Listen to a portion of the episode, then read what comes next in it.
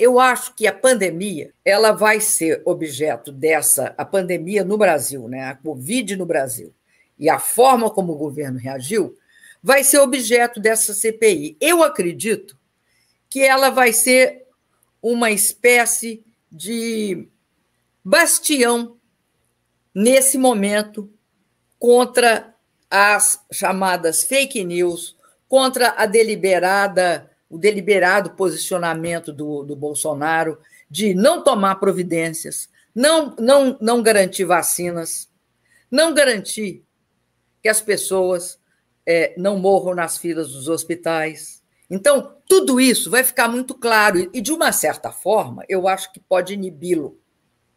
Pode inibi-lo. Eu não acredito vai ter um resultado maior, sabe por quê? Eu acho que dificilmente sem movimentação, sem mobilização das ruas, você consegue uma mudança efetiva.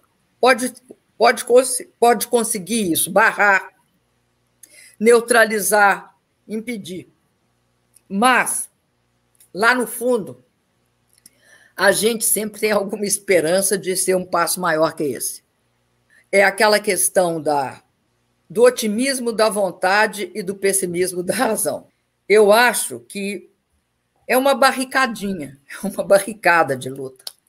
É um, um local bem barricada mesmo, para parar, para conter, para impedir que, que, que continue. Se conseguir, pelo menos, pelo menos, dar um parate, uma parada, não deixar essa, essa, essa normalização das mortes com as quais nós convivemos,